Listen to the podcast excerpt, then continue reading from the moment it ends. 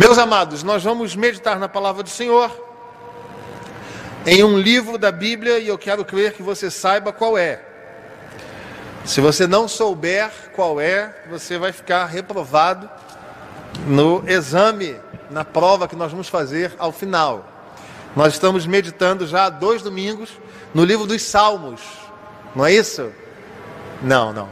Obrigado, Ricardo o nosso diácono Ricardo, que está operando o som aqui, falou: Não, pastor, não é no livro de Salmos, não. Nós estamos meditando no livro de Ruth, e nós vamos hoje ler o livro de Ruth, no seu capítulo 2. Nós vamos ler todo o capítulo. É uma leitura longa, no entanto, uh, profundamente edificante, então esteja atento àquilo que o Senhor há de falar ao seu coração. Livro de Ruth, no capítulo 2. Diz assim a palavra do Senhor: Tinha Noemi um parente de seu marido, senhor de muitos bens, da família de Elimeleque, o qual se chamava Boaz.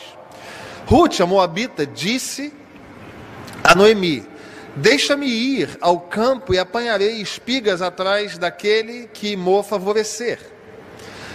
E lhe disse: Vai, minha filha. Ela se foi chegou ao campo e apanhava após os segadores por, por casualidade, e por casualidade entrou na parte que pertencia a Boaz, o qual era da família de Elimeleque. Eis que Boaz veio de Belém e disse aos segadores: O Senhor seja convosco. Responderam-lhes eles: O Senhor te abençoe. Depois perguntou Boaz ao servo encarregado dos segadores: De quem é esta moça? Respondeu-lhe o servo: Esta é a moça moabita, que veio com Noemi da terra de Moabe. Disse-me ela: Deixa-me rebuscar espigas e ajuntá-las entre as gavelas após os segadores. Assim ela veio desde pela manhã até agora e até agora está aqui menos um pouco que esteve na choça. Então disse Boaz a Ruth: Ouve, filha minha, não vais colher em outro campo, nem tampouco passes daqui, porém aqui ficarás com as minhas servas. Estarás atenta ao campo que cegarem e irás após elas. Não dei ordem aos servos que te não toquem? Quando tiveres sede, vai às vasilhas e bebe do que os servos te tiraram. Então ela inclinou-se, rosto em terra, lhe disse: Inclinando-se, rosto em terra, lhe disse: Como é que vos favoreces e fazes caso de mim, sendo eu estrangeira? Respondeu Boaz e lhe disse: Bem me contaram tudo quanto fizeste à tua sogra depois da morte de teu marido, e como deixaste teu pai e a tua mãe e a terra onde nasceste e vieste para um povo que dantes não conhecias. O Senhor retribua o teu feito e seja cumprida a tua recompensa do Senhor, Deus de Israel, sob cujas asas vieste buscar refúgio. Disse ela: Tu me favoreces muito, Senhor meu, pois me consolaste e falaste ao coração de tua serva, não sendo eu nem ainda como uma das tuas servas. A hora de comer, Boaz lhe disse: Achega-te para, para aqui e come do pão, e molha no vinho o teu bocado. E assentou ao lado dos segadores, e ele lhe deu grãos tostados de cereais. E ela comeu e se fartou, e ainda lhe sobejou. Levantando-se ela para rebuscar, Boaz deu ordem aos seus servos, dizendo: Até entre as gavelas deixai a colher, e não a censureis. Tirai também dos molhos algumas espigas, e deixai-as para que as apanhe, e não a repreendais. Esteve ela apanhando naquele dia, naquele campo, até tarde. Debulhou o que apanhara e foi quase um efa de cevada. Tomou e veio à cidade e viu sua sogra, o que havia apanhado. Também o que lhe sobejara, depois de fartar-se, tirou e deu à sua sogra. Então lhe disse a sogra: Onde colheste hoje? Onde trabalhaste? Bendito seja aquele que te acolheu favoravelmente. E Ruth contou à sua sogra onde havia trabalhado e disse: O nome do Senhor em cujo campo trabalhei é Boaz. Então Noemi disse à sua nora: Bendito seja ele do Senhor, que ainda não tem deixado a sua, a sua benevolência, nem para com os vivos, nem para com os mortos. Disse-lhe mais Noemi: Esse homem é nosso parente chegado e um dentre os nossos resgatadores. Continuou Ruth, a Moabita, também ainda me disse: Com os meus servos ficarás, até que acabarem toda a cega que tenho. Disse Noemi à sua nora, Ruth: Bom será, filha minha, que saias com as servas dele, para que noutro campo não te molestem. Assim passou ela a companhia das servas de Boaz para colher até que a cega da cevada e do trigo se acabou. E ficou com a sua sogra. É a palavra de Deus que diz isto. Nós... Meus irmãos, nós vamos com a Bíblia aberta. Eu gostaria que você não fechasse sua Bíblia. Nós vamos meditar na palavra do Senhor nesta manhã. E uma das perguntas mais ah, repetidas, as chamadas perguntas filosóficas, talvez das mais importantes, seja qual é o sentido da vida? Qual é a convicção que nós devemos ter como existentes neste planeta, como seres que de fato existem? Qual é o sentido? Qual é a convicção? Qual é a certeza que nós precisamos ter? E nós estamos em uma série de sermões no livro de Ruth. O tema da série, o título da série é A Mais Linda História de Amor, já falamos isto.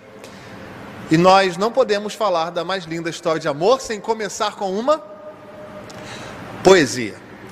Mais uma vez, nós queremos fazer menção a uma poesia, um poema lindo de Cora Coralina. Mais uma vez, a Cora voltou, né? nós fizemos menção a um texto de Cora Coralina no primeiro sermão. E hoje nós fazemos menção, mais uma vez, a esta magnífica escritora da literatura nacional. O título do poema é Saber Viver. Ele lança luzes sobre esta pergunta: qual é o sentido da vida, qual é a certeza que nós temos na vida, qual é a convicção que nós temos. Eu quero ler para você este lindo poema. Saber viver.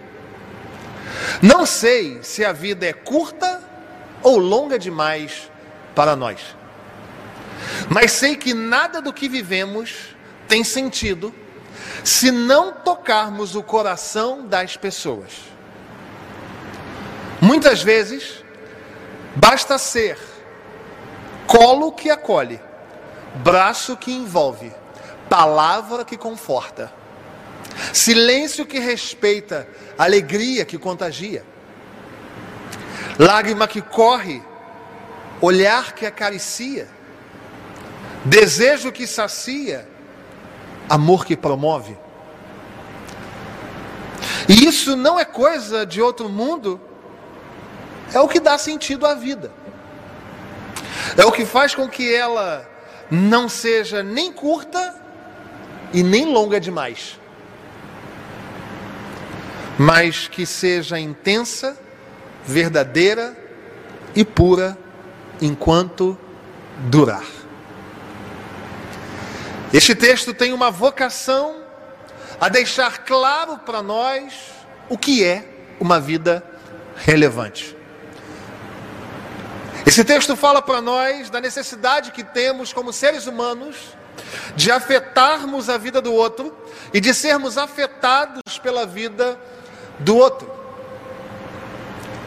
E o texto que nós lemos, o texto de Ruth, capítulo 2, fala desta afetação mútua que acontece na existência.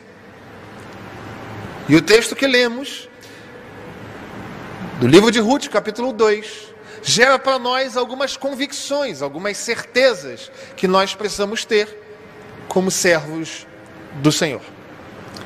Eu quero olhar para esse texto rapidamente, fazendo uma pequena exposição, uma pequena explicação, uma pequena explanação daquilo que está acontecendo como enredo. É interessante que o verso 1 parece desconexo. Se você observar o final do capítulo 1, no verso 22, está lá dizendo que era o início da cega da cevada, era o início da colheita.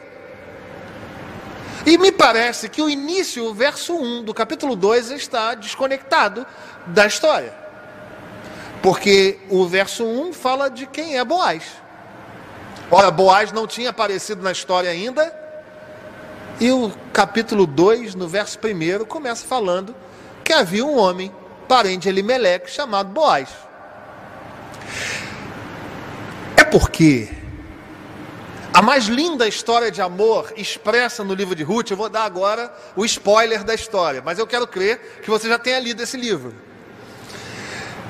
Não é a história do romance, o ápice da história do livro de Ruth, a mais linda história de amor, não é o romance de Boaz e de Ruth. Antes, é o que essa história tipifica: do amor do resgatador por aquele que não era nada, que não era ninguém, que era um estrangeiro, que não tinha paradeiro, que não era do povo de Deus. Isto é o que nós chamamos de tipificação.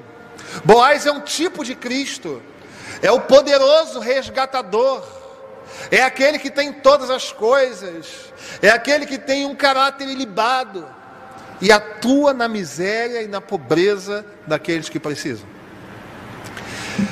Essa característica aparece logo no versículo 1, porque o Senhor quer dizer para nós que a aparição de Boaz não é um acaso. O verso 2, então, é que parece ser o início da, do relato narrativo, como se fosse a continuação sequencial e lógica do verso 22 do capítulo 1. Então, capítulo 1, verso 22 fala que era o tempo da cega. Capítulo 2, verso 2 diz que Ruth uh, fala com Noemi, sua sogra: Olha, eu vou buscar, vou rebuscar o campo, eu vou lá apanhar espigas. Não é? E é interessante que você entenda que por trás dessa fala de Ruth há uma determinação do próprio Deus em Deuteronômio capítulo 24, verso 19. Deuteronômio 24, 19 fala que o Senhor dá uma ordem àqueles que tinham posses. Olha, vocês não vão colher tudo, vocês não vão colher nas beiras. Se alguma coisa cair, deixe para aqueles que são órfãos, viúvos, viúvas, necessitados, estrangeiros. Então Ruth se apega a isto e fala para a sogra: Olha, eu vou lá, porque o nosso Deus dá essa determinação, eu tenho direito, então eu vou lá. E aí então o verso 3 fala de algo que é interessante, nós precisamos explicar. O verso 3 fala que por casualidade, Ruth se vê no campo de Boaz. E aí esta expressão pode ser e deve ser explicada de uma forma muito clara. Por casualidade, a significação no hebraico é inesperadamente. Veja, está expresso no verso 3, por casualidade. Mas na verdade, não é um acaso no sentido de que ninguém sabia. Era inesperadamente para Ruth, mas o Senhor da história sabia. E aí chegamos então ao verso 4, quando Boaz chega. Aquele que fora apresentado no verso 1 só chega no verso 4 na narrativa. E ele chega cumprimentando e abençoando os seus funcionários e recebendo uma palavra abençoadora deles também. E aí então Boaz pergunta aos seus empregados: quem é esta? No verso 5. Quem é esta aí? Quem é esta moça? E no verso 6, o funcionário, então, o encarregado começa a explicar para ele: olha, essa é aquela moabita que veio com Noemi e conta a história toda. O verso 7, então, relata que Noemi pediu a esse funcionário para trabalhar, e o verso 8, então, narra o encontro de Boaz e de Ruth. E ele fala: Minha filha, não vá colher em outro lugar, não. Você vai colher aqui. E quando você vai olhar essas palavras no original hebraico, é usado um tempo verbal enfático. O que seria interessante como tradução, uma palavra de Boaz dizendo: Você nem pensa em colher em outro lugar, hein? É enfático. Não é uma sugestão, é quase que uma imposição. E no verso 9, Boaz apresenta o, o bebedouro, apresenta uh, o refeitório, uh, no verso 10, e aí é como se ela já estivesse sendo colocada como uma das servas de Boaz. Os versos 11 e 12 trazem uma palavra de Boaz dizendo a Ruth, minha filha, eu sei quem você é, eu sei o que você fez e espero em Deus que o nosso Deus abençoe a sua vida, recompense você, te encha de vitórias e bênçãos. E aí, irmãos, o verso 13 é a coisa mais linda, a declaração mais linda, e é a sua declaração e é a minha declaração ao Deus Criador. Tu me favoreces muito, Senhor meu, pois me consolaste e falaste ao coração da tua serva, não sendo eu ainda como uma das tuas servas. Essa é uma palavra de Ruth, a Boaz, mas é uma palavra nossa ao nosso Deus também. Como sendo uma tipificação de cada um de nós falando ao Senhor. Tu, tu nos tem abençoado tanto, Senhor. E ao final de uma jornada, Boaz, no verso 14, chama Ruth para sentar-se à mesa, para comer, oferece a ela comida, oferece a ela cereais. E quando ela levanta para sair, no verso 15, ele fala para os funcionários: Olha, se ela quiser colher até mesmo ah, aquilo que cai, que é o normal, Faça o seguinte: deixa cair mais algumas. Deixa ela não saber que sou eu que estou abençoando. Deixa cair. E ela vai pegar.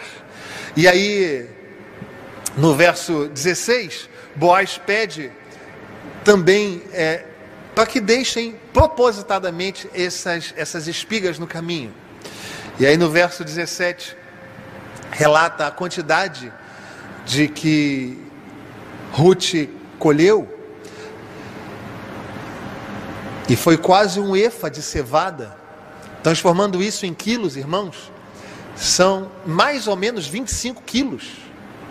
Para aqueles que ainda não estão afeitos a estas medidas, se isso é uma grande quantidade ou não, aqueles que tiveram ou que já viram um saco daqueles grandes de ração de cachorro, aquele grandão, ali tem 25 quilos. Imagine Ruth voltando com aquela quantidade para casa.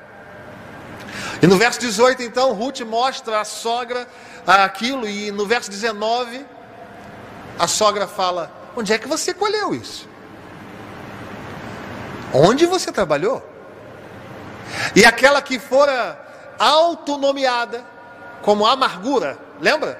Não me chame Noemi, me chame Mara, lembra? Semana passada nós falamos sobre isso. Aquela que era a amargura começa a abençoar a vida do outro. A amargura se torna uma intercessora. Ela fala: Bendito seja aquele que te acolheu favoravelmente. E no verso 20, Ruth fala: Esse é Boaz. E ela então fala: Bendito seja Boaz.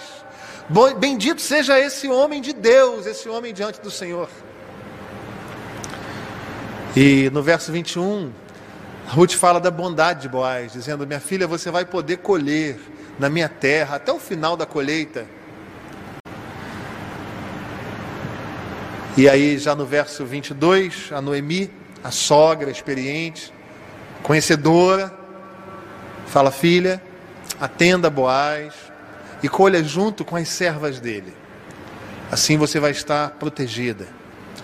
E por fim, o verso 23 fala que uh, ela trabalhou até o final da colheita e continuou morando com a sua sogra. É este o texto. Lindo, maravilhoso. E existem aspectos da vida da convertida Ruth, neste texto, que devem ser convicções para a minha vida e para a sua, meu irmão. Existem aspectos da vida da Ruth, que abraça o Senhor e que é abraçada antes por Ele, que são convicções e que são certezas que nós hoje devemos ter como convertidos no Senhor. Eu quero olhar para você então e falar com você nessa manhã, dizendo que nós temos convicções plenas como convertidos que somos do Senhor. Eu quero que você saiba que ao final deste culto você deve ter no seu coração certezas firmes, inabaláveis, como alguém convertido pelo próprio Deus. E nós vamos olhar para esse texto e nós vamos ser relembrados de três convicções que nós precisamos ter. Aqueles que gostam de anotar o tema do sermão, convicções para a vida de um convertido. Quais são as convicções que você pode ter e deve ter hoje? Pastor, mas hoje está tão difícil. A pandemia tomou conta do Rio de Janeiro, do Brasil do mundo. Quais convicções? Nós não temos convicções nenhumas.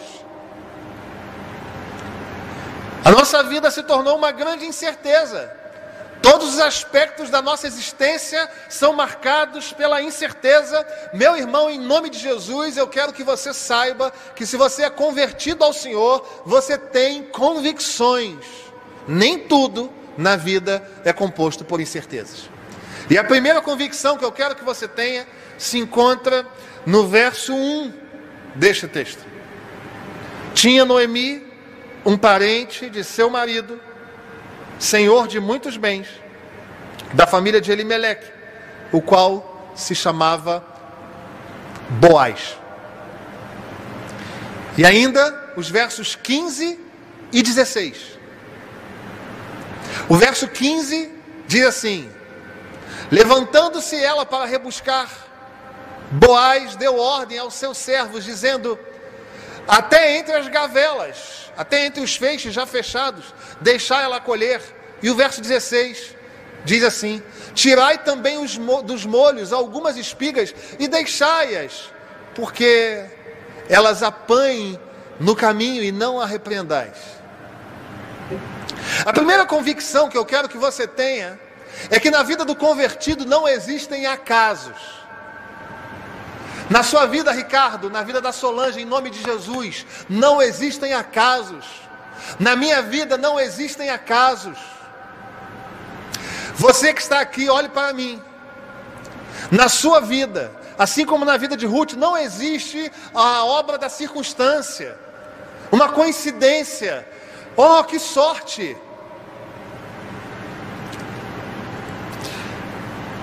Esta pessoa no verso 1, chamada Boaz, aparece desconectadamente com relação à coesão do enredo, justamente para dizer para nós: o Senhor sabe quem é Boaz, o Senhor sabe quem é ele e vai inseri-lo no momento certo da história. Lá nos versos que nós lemos, 15 e 16, ainda que Ruth não soubesse, a obra benevolente do Senhor colocou à sua frente espigas para que ela colhesse. Não foi o acaso, foi uma ordem de Boaz, fazendo a ponte lógica e óbvia. As espigas que nós encontramos no nosso caminho não são fruto do acaso, não são fruto da sorte, não são fruto uh, da incidência de um fato natural. Antes, é a intervenção direta, própria, plena do Senhor.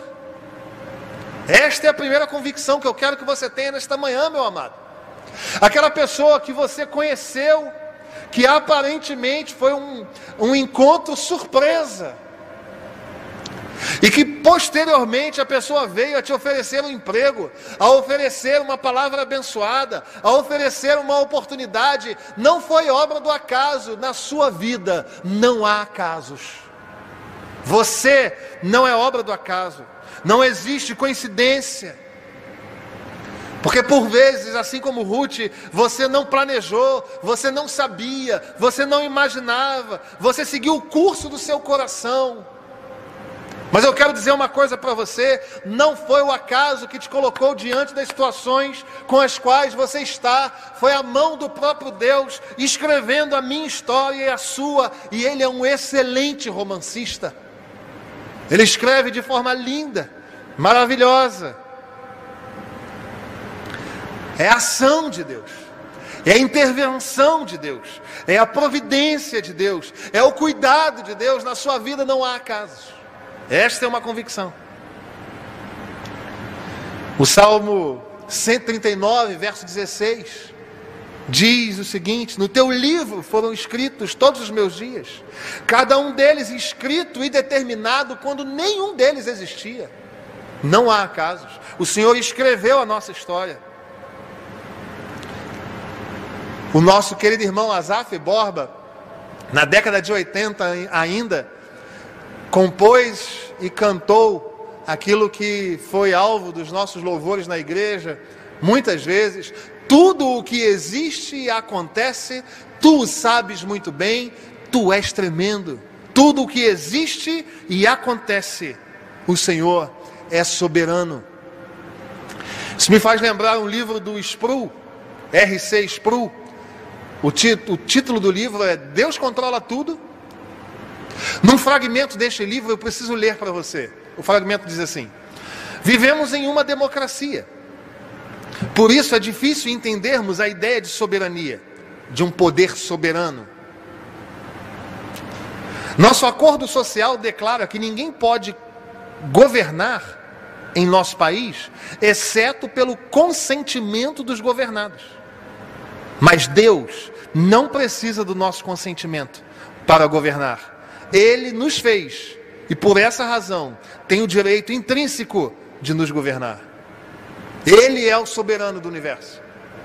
Ele move todas as peças. Ele age segundo o seu beneplácito. Ele age segundo o bem-querer da sua vontade. E esta é uma certeza que deve alentar o seu coração, irmão. Se você está chorando agora em razão do Covid, em razão do diagnóstico, em, em razão da separação de um ente querido, por mais que isso doa no seu coração e no meu, nós precisamos compreender que há um Senhor da história, há um Senhor governando tudo. Há uma história por trás da sua história, há uma história por trás da minha história, há uma história por trás da história da Catedral Presbiteriana. Isso se chama metanarrativa. Por trás da sua narrativa de vida, por trás da minha narrativa de vida, por trás da narrativa de vida de todas as pessoas, há uma metanarrativa, uma história maior, que é a história da redenção. Tudo caminha para o encontro com o Senhor. É isso. Existe um pensamento diabólico, herético, nominado teísmo aberto. E neste pensamento, eles apresentam Deus se surpreendendo com o dia de amanhã. Mas nós não cremos nisto.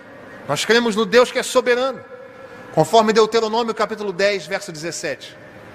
Pois o Senhor, o seu Deus, é o Deus dos deuses e o soberano dos soberanos, o grande Deus, poderoso e temível, que não age com parcialidade nem aceita suborno. Ele é o soberano dos soberanos. Louvado seja o nome do Senhor nessa manhã. Segundo lugar, a segunda convicção que eu quero que você tenha, você que é convertido, mesmo num tempo de incertezas. A segunda convicção é que você é agraciado pelo Senhor. Os versos que vão do 12 ao 14, 12, 13 e 14, nos dizem assim: versos 12, 13 e 14. 12. O Senhor retribua o teu feito e seja cumprida a tua recompensa do Senhor, Deus de Israel, sobre, sobre cujas asas vieste uh, buscar refúgio. Disse ela: Tu me favoreces muito, Senhor meu, pois me consolaste e falaste ao coração da tua serva, não sendo eu nem ainda como uma das tuas servas. À hora de comer, Boaz lhe disse: Achega-te para aqui e come do pão e molha no vinho o teu bocado. Ele se, ela se assentou ao lado dos segadores e ele lhe deu grãos tostados de cereais. Ela comeu e se fartou e ainda lhe sobejou. A primeira convicção de um convertido, a primeira convicção que Ruth teve foi que na vida dela não há acaso. A segunda convicção que ela teve e experimentou é que Deus a acolhe abaixo das suas asas. Verso 12. E que depois oferece a ela um banquete. Verso 14. Pastor, não estou entendendo o que isso tem a ver comigo. Meu irmão, o que eu quero que você tenha por convicção é que a sua vida é abençoada. A vida do convertido é uma vida abençoada pelo Senhor. E antes que você me interprete mal, não há nenhum tipo de palavra triunfalista aqui. Eu não estou dizendo que você tem que ser rico, porque o contexto nos diz que Boaz era abençoado pelo Senhor.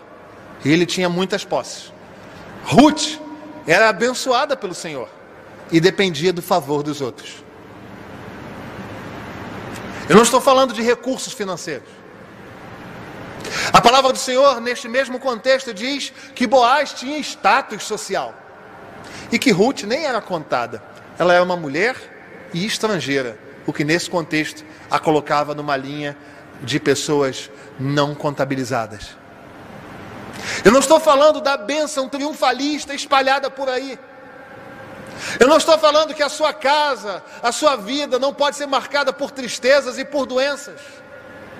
Mas estou dizendo que para além de tudo isto, você é abençoado. E eu quero compartilhar com você dois aspectos dessa bênção. Em primeiro lugar, Ruth se esconde sob as asas do Senhor. Isso fala de proteção, de aconchego, isso fala de segurança. E o texto também fala, no verso 14, que ao final de uma jornada havia um banquete para ela. Deixa eu te falar uma coisa. Em um só dia, o Senhor mudou uma história doída da vida de Ruth. Ruth já estava há 10 anos sofrendo. Ela morava em Moabe. E depois de dor, de sofrimento, de prejuízos, de perdas, de lágrimas, de despedidas e de rompimentos, o Senhor a abençoa com uma atitude só, com um momento só. Deus coloca Boaz na vida dela. Deus a abençoa, e este Boaz diz: Olha, este encontro, esta junção, esta relação, são os braços do Senhor, são as asas do Senhor sobre a sua vida. É isso que ele diz no verso 12. E é assim que eu quero profetizar sobre a sua vida, meu irmão, em nome de Jesus. Seja você de muitos recursos, seja você de poucos recursos, seja você com muito status social ou com status social algum, o que eu quero dizer a você é que você é abençoado pelas asas do Senhor. As asas do Senhor estão sobre a sua vida, as asas do Senhor estão sobre a sua casa, as asas do Senhor estão sobre os seus negócios. Você está protegido pelo Deus de Israel, louvado seja o seu nome. Glória a Deus. Louvado seja Deus. A nossa vida pode ser tocada pelo Covid, mas nada pode tocar a nossa alma. Você está guardado pelo Senhor. Os ministérios podem mudar na República. A sociedade pode estar em crise.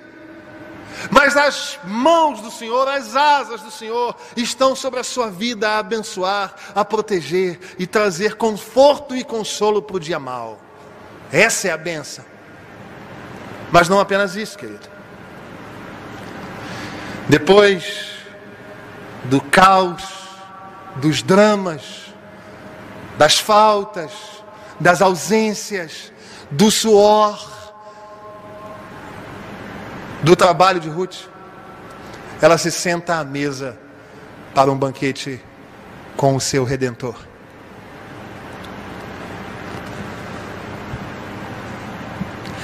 Essa é uma palavra profética sobre a sua vida e sobre a minha vida. Depois das dores dessa vida aqui, das angústias dessa vida aqui, das perdas que marcam esta vida aqui, depois dessa jornada causticante, doída, dolorosa, aflitiva, depois disso haverá um momento em que nós vamos sentar à mesa com o nosso resgatador eterno e nós vamos cear com ele, e não mais haverá necessidade de pão e vinho, porque nós vamos estar diante do Senhor da eternidade, desfrutando da presença dele para todo sempre. Aleluia. A palavra do Senhor nos diz e nos garante que haverá esse dia. Apocalipse capítulo 19, versos do 6 ao 8 nos dizem assim: Então ouvi uma então ouvi uma como voz de numerosa multidão, como de muitas águas, e como de fortes trovões, dizendo aleluia, pois reina o Senhor nosso Deus, o Todo-Poderoso. Alegremos-nos e exultemos e demos-lhe demos a glória, porque são chegadas as bodas do Cordeiro. É festa, irmão. O último capítulo dessa história é um capítulo escrito pelo Senhor, falando da redenção da igreja. O último capítulo não é de dor e sofrimento para aquele que é convertido. As coisas velhas passaram, as lágrimas já passaram. Ele vai enxugar dos nossos olhos toda lágrima, e tudo isso vai ficar para trás, e nós vamos viver a eternidade com o Senhor. É isso, é essa bênção que eu quero anunciar nessa manhã. Está chorando hoje, irmão? Está difícil hoje? Está angustiado hoje? Está aflito pela república no dia de hoje? Está preocupado com a situação socioeconômica da sua empresa, da sua indústria. Está preocupado com, a, com o seu sustento. Deixa eu falar uma coisa para você. As mãos do Senhor, as asas do Senhor, aleluia, estão sobre a sua vida nessa manhã. Você que chora agora o afastamento, a separação de um ente querido, a mão do Senhor por meio do Espírito Santo de Deus Nessa manhã há de confortar o seu coração, você está acolhido debaixo das asas do Senhor. Mas não apenas isso é a expressão da benção. Há uma expressão maior do que a expressão para essa vida aqui. Ao final da jornada, nós vamos sentar à mesa com o Mestre na eternidade. Louvado seja Deus. Vai haver um dia, conforme Paulo nos fala aos Tessalonicenses, na primeira epístola de Paulo aos Tessalonicenses, no capítulo 4, versos 16 e 17. Escute isso. Igreja do Brasil, escute isso. Porquanto o Senhor mesmo, dada a sua palavra de ordem, ouvida a voz do arcanjo e ressoada a trombeta de Deus, descerá dos céus, e os mortos ressuscitarão primeiro, e depois nós, os vivos, os que ficarmos seremos arrebatados juntamente com eles, entre as nuvens, para o encontro do Senhor nos ares, e assim estaremos para sempre com o Senhor. Maranata. Nós queremos a volta do Senhor,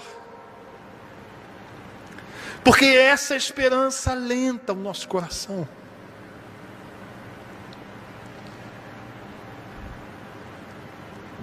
Nós somos alvos dessa benção. Ele vai enxugar os nossos olhos. Apocalipse 21, verso 4. Quais são as convicções para a sua vida nessa vida de incertezas? As convicções para um convertido, em primeiro lugar, não existem acasos para você. Em segundo lugar, você é alvo da bênção do Senhor, as asas e a eternidade. Mas em terceiro e último lugar, A terceira convicção que eu quero que você tenha é que a vida do convertido transforma a amargura em louvor. Os versos nós não vamos ler agora, mas os versos de 18 a 20 nós já os, já os lemos. Coloca Noemi, aquela que tinha dito: Meu nome é Mara, meu nome é Amargura. Não me venha falar mais nada de coisa boa na minha vida, não. Quando Ruth chega a ela e mostra a ela Olha, esse aqui é o fruto do meu trabalho. E eu colhi tudo isso aqui na terra de Boaz. Quando Noemi percebe que não há coincidência, que não há casualidade, que não há circunstância fortuita, mas que na verdade havia sim o agir de Deus, é por essa razão que ela enxerga, Noemi enxerga, que Ruth foi para o campo de Boaz, foi providência de Deus, e é por essa razão que aquela que era a amargura passa agora a louvar a Deus e a interceder. Ela fala: Bendito seja o homem que te abençoou, e quando Ruth fala, olha, foi Boaz. Ela fala, bendito seja Boaz. Aquela que era amargura, vira intercessora, irmão. Sabe o que, o que eu quero pensar com você? É que se você é um convertido, você tem a convicção plena de que na sua vida não tem acasos. Você tem a convicção plena de que você é abençoado pelo Senhor nessa vida aqui e para além dessa vida aqui. E quando você vive isso, quem está à sua volta inevitavelmente é tocado por esse testemunho e por essa palavra. Não tem jeito. O Salmo 16, verso 11, diz o seguinte: Tu me farás ver os caminhos da vida.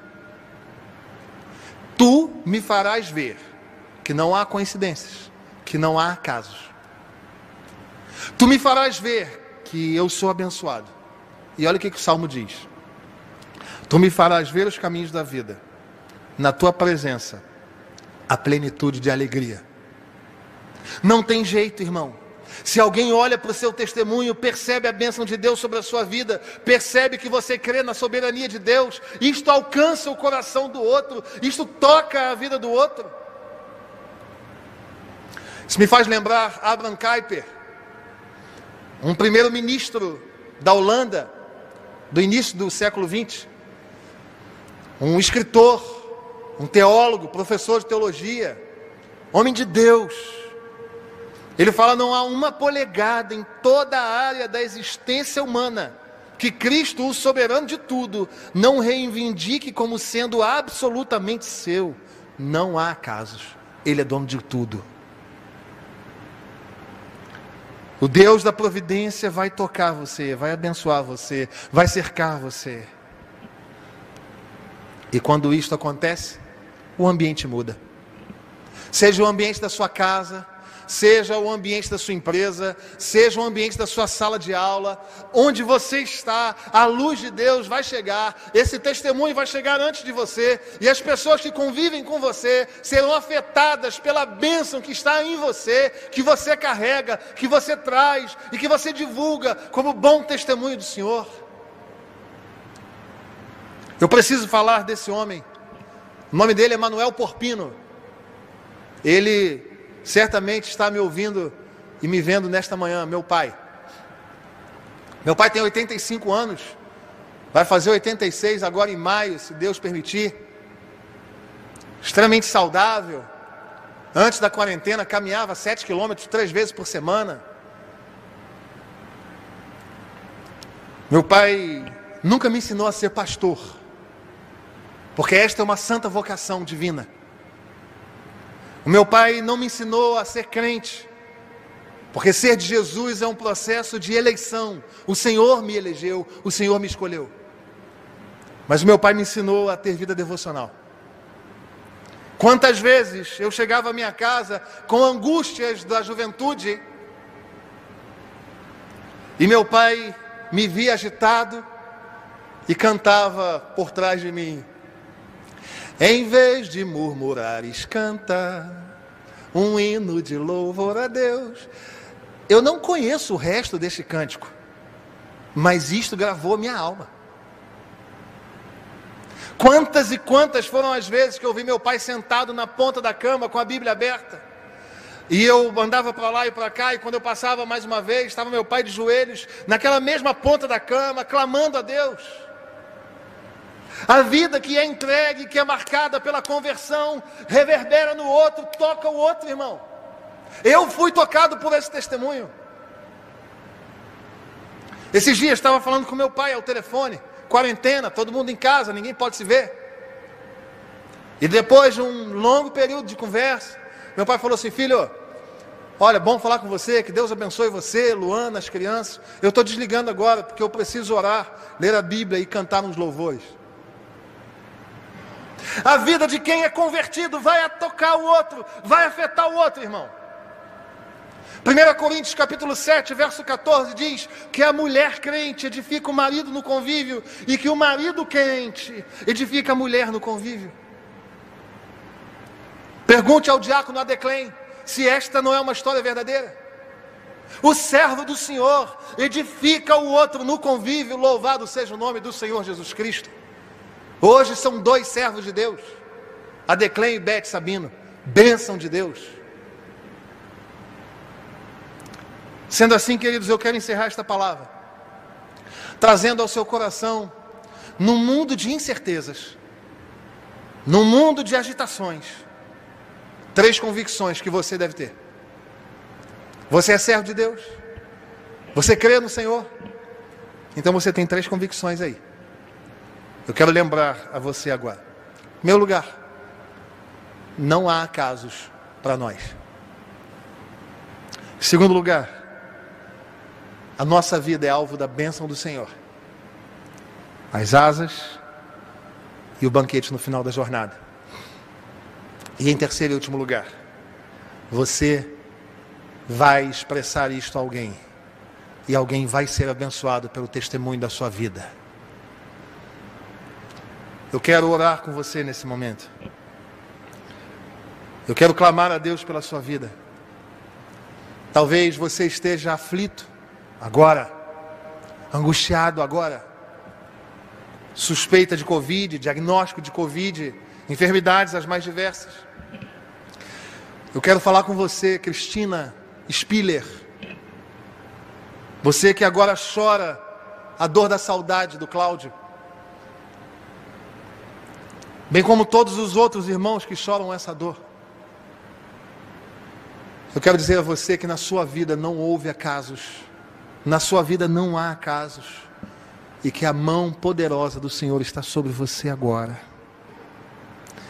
E eu quero te desafiar tirar os olhos do agora e olhar para o futuro com esperança vai haver o dia em que o Senhor vai enxugar dos nossos olhos toda lágrima. E se você tem um ente querido, alguém da sua família, que está angustiado, aflito, perturbado, eu quero orar com você agora. Seja você que está enlutado e aflito. Seja você que tem algum ente querido que precisa ser tocado pelo seu testemunho. Eu quero orar com você agora. Feche os seus olhos. É uma atitude espiritual, irmão. Feche os olhos agora. Nós vamos orar ao Senhor. Senhor, nosso Deus e nosso Pai, nós queremos clamar a Ti, a fim de que o Senhor se manifeste nessa manhã na vida e na casa de cada um dos Teus filhos. Alenta-nos, Senhor, com a certeza de que Tu és o Deus soberano. Dá-nos a certeza, Senhor, de que nós estamos sob o teu governo e de que nós não precisamos te dar autorização, porque o Senhor é o soberano das nossas vidas. Dá-nos a consciência de que estamos debaixo das tuas asas, Senhor. Então nos dá aconchego, conforto e consolo nessa manhã. Dá-nos a certeza de que somos abençoados. E dá a nós, Senhor, a condição de refletir a tua luz e de abençoar aqueles que conosco convivem, de levar o teu evangelho e de sermos relevantes na vida do outro. E que tudo isto aconteça para a glória do teu nome, em nome de Jesus. Amém.